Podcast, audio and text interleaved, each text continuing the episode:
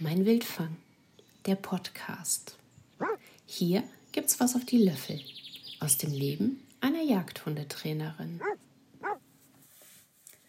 Du Litze, welche Hunde eignen sich eigentlich für die Arbeit auf der Spur, beziehungsweise mit wem oder mit welchem Hund kann man überhaupt in die Suchenarbeit einsteigen?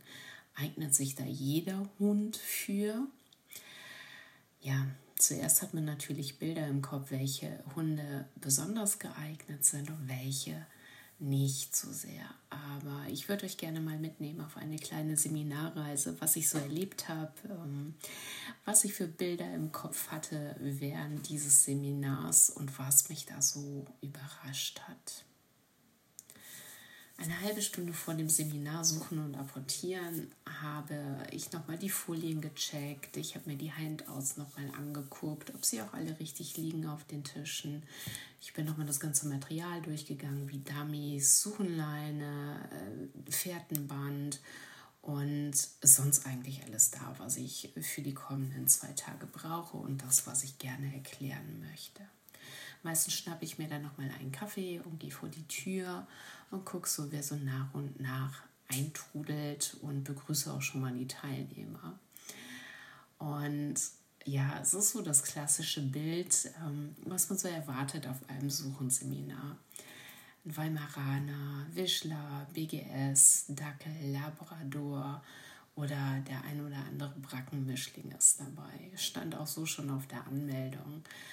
Ich schaue mir dann meistens die Hunde an und gucke schon mal so, hm, was erwartet mich heute und morgen, ordne das so ein bisschen ein und überlege auch schon mal, was mir zu den einzelnen Hunden einfallen würde oder wie ich sie eventuell einsetzen würde. Dann kommt eine Dame, die fällt mir sofort ins Auge, weil ich einfach keinen Hund sehe. Und ich gucke nochmal auf die Teilnehmerliste und denke mir, verdammt, hat sich da jemand ohne Hund angemeldet? Was nicht heißt, was schlimm ist, um Gottes Willen, nein. Ähm, aber ich hatte es anders im Kopf und auf der Teilnehmerliste steht wirklich alle mit Hund. Ich gucke nochmal genauer und nochmal ein wenig genauer. Und okay, in dem Gewusel habe ich es wohl total übersehen. Mein Blick geht weit nach unten, sehr weit nach unten, ganz weit nach unten. Und ich sehe einen kleinen, wuseligen Chihuahua. Während des Theorieteils lässt mich auch dieser kleine Chihuahua einfach nicht los. Klar, ich bin voll in meinem Element. Ich referiere über die Einflussgrößen auf die Spur, über die Auslösefaktoren, Fährtenabgang, Einstieg in die Suche, über das Apportieren. Und dann kommt so dieser Gedanke, apportieren, verdammt, Moment. Meine Apporte sind alle mindestens so schwer wie der kleine Herr Ski. Und wo wir gerade beim Thema Apportieren sind, gucke ich dann auch noch zu dem Sitznachbarn, ähm, der sich gerade so in seinem Weimaraner-Schädel die Reizsummenregel zurechtlegt für den Herr Ski und sich überlegt, okay, er hat Kanickelgröße, er hat Fell, es atmet, es bewegt sich schnell, passt und da bekomme ich schon einen leichten Schweißfilm auf der Stirn. Aber jetzt nochmal zurück zum Thema. Welche Hunde sind denn jetzt geeignet für die Suche? Und da ist immer die Frage, was bringt der Hund so mit? Also generell sind unsere Hunde alle Makrosmaten. Makrosmaten sind Lebewesen, bei denen alle oder der Geruchssinn sehr gut entwickelt ist und eine ganz, ganz besondere Rolle innerhalb der Sinne spielt. Ähm, das gilt erst einmal für alle Hunde, egal ob es der Chihuahua oder der Weimaraner ist. Und wir können jetzt unterscheiden zwischen dieser genetischen Disposition, also dieser Veranlagung, und es gibt auch ganz individuelle Veranlagung. Also wir gucken uns einmal die genetische Disposition an und einmal die individuelle Veranlagung. Wir haben auf der einen Seite diese genetische Disposition unserer Hunde also er bekommt gewisse Anlagen mit, die besonders gut ausgeprägt sind, die er von Natur aus mitbekommen hat und die wir uns durch die Zucht und Selektion einfach zunutze gemacht haben. Das können zum Beispiel sein, ähm, das, das besondere Talent zu stöbern bei der deutschen Wachtel oder das besondere Temperament, das Apportieren quasi schon mit der Muttermilch aufgesogen zu haben bei den Retrievern oder das Vorstehen. ähm, beim Pointer. Oder bei manchen Hunden ähm, ist es so, sie sind einfach nur nett. Von Natur aus. Das heißt aber nicht, dass immer genau das drinsteckt, was auch draufsteht. Neben der genetischen Veranlagung gibt es halt immer auch noch die individuelle Veranlagung eines Hundes.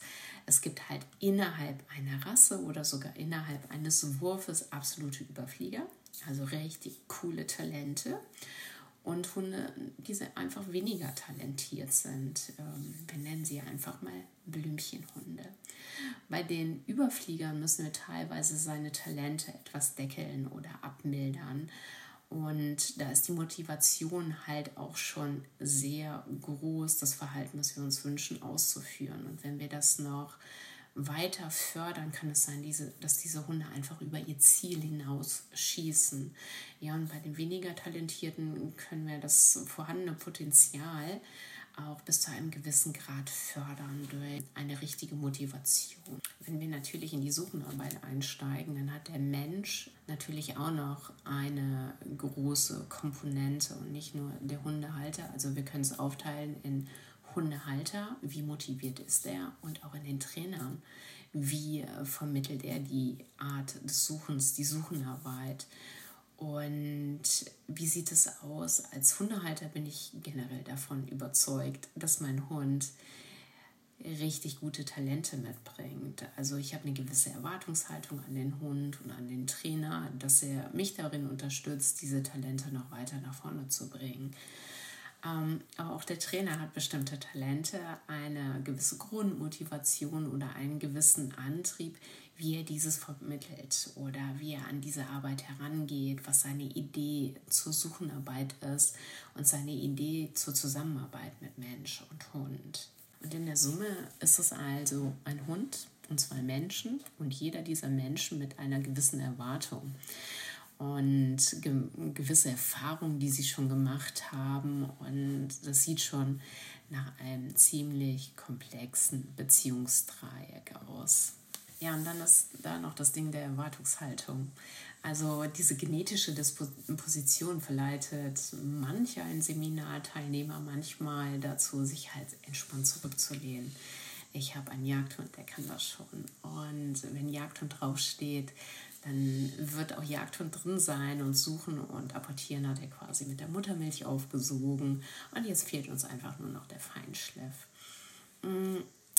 Was wir aber aus den Fähigkeiten eines Hundes machen, ist äh, ganz klar die Sache der eigenen Motivation. Welche Erwartungen habe ich an den Hund, an das Training und welche Ziele habe ich mir gesetzt? Was ist mir wichtig und was ist mir weniger wichtig? Das Ganze beginnt nicht erst auf der Jagd, in der Prüfung oder beim wöchentlichen Training, sondern bereits zu Hause. Welche Absprachen gelten zu Hause und gibt es für euch bereits ein klares Regelwerk? Steckt der Hund die Nase lieber öfter in ein Mauseloch, als gespannt mit dir zusammen auf die Push zu gehen? Liegt äh, bei den Grundlagen irgendwo noch was im Pfeffer, über das ihr da definitiv noch sprechen könnt? Ja, und dann gibt es noch die Sache mit der Motivation. Gerade war es erstmal so die Erwartungshaltung, die ich habe an meinen Hund, ähm, an die Art der Arbeit. Wie sieht es eigentlich mit der Motivation aus? Warum mache ich das mit meinem Hund? Habe ich einen Prüfungsgedanken im Nacken? Ähm, möchte ich eine jagdliche Prüfung machen? Möchte ich einfach nur Spaß mit meinem Hund haben? Möchte ich ihn entsprechend auslasten? Bei der Arbeit mit dem Hund sollten wir genauso viel Spaß am gemeinsamen Tun haben wie der Hund. Die Stimmung, die überträgt sich immer auf den Hund. Dieses Ja, ja, der macht das schon irgendwie Stimmung, lässt den Hund aber auch genauso arbeiten. Aber wenn ich selber gespannt bin, wie, wie ein Flitzebogen in der Aufgabe aufgebe, äh, aufgehe, nicht aufgeben, das wäre nicht gut, dann überträgt sich das auch definitiv auf den Hund und das bemerkt man auch an der Arbeit. Und ähm, manchmal verliert man sich wirklich in dieser Aufgabe und nimmt dann von außen auch nichts mehr wahr. Und das sind für mich als Trainer so die schönsten Momente, wenn ich die Teams beobachte, wenn halt jedes Ende der Leine wie Feuer brennt und diese Aufgabe lösen möchte. Also ist der Hund von der Natur aus genetisch nicht so gut ausgestattet, können wir definitiv durch Spaß und Motivation und die Art der Aufgaben, die wir stellen und die Erfolge, die gefeiert werden können, noch so einiges aus den Teams herausholen. Das heißt, im Umkehrschluss aber, wenn man einen tollen Hund an der Leine hat und die Motivation ist relativ im Keller und es wird ohne Spaß gearbeitet, kann der Hund sein Potenzial auch nicht voll entfalten. So, was heißt das jetzt? Also, wir wissen, der Hund hat eine genetische Disposition, die er mitbringt, eine gewisse Veranlagung und ähm, er hat noch seine ganz eigenen Talente und Schwächen. Und dann kommt der Hundehalter noch dazu mit seiner Erwartung an den Hund. Was möchte er erreichen? Welche Ziele hat er? Und wie seid ihr zusammen mit der Motivation unterwegs? Ja, und der Trainer sollte halt dieses Potenzial von Mensch und Hund erkennen können und aufzeigen können und halt auch sinnvoll einleiten und euch motivieren, ganz individuell, individuell Stückchen für Stückchen voranzukommen wie die beiden Tage jetzt während des Seminars waren. Sie sind fantastisch gelaufen. Ähm, diese unheimlich sympathische Dame mit ihrem kleinen Chihuahua hat im Team so viel Spaß und Motivation reingebracht und damit diese fehlende Größe und vermeintliche Nichteignung durch ihre Motivation so wettgemacht, dass sich so, so manch ein Jagdhund wirklich eine Scheibe abschneiden kann von den Leistungen, die sie am Wochenende gebracht haben.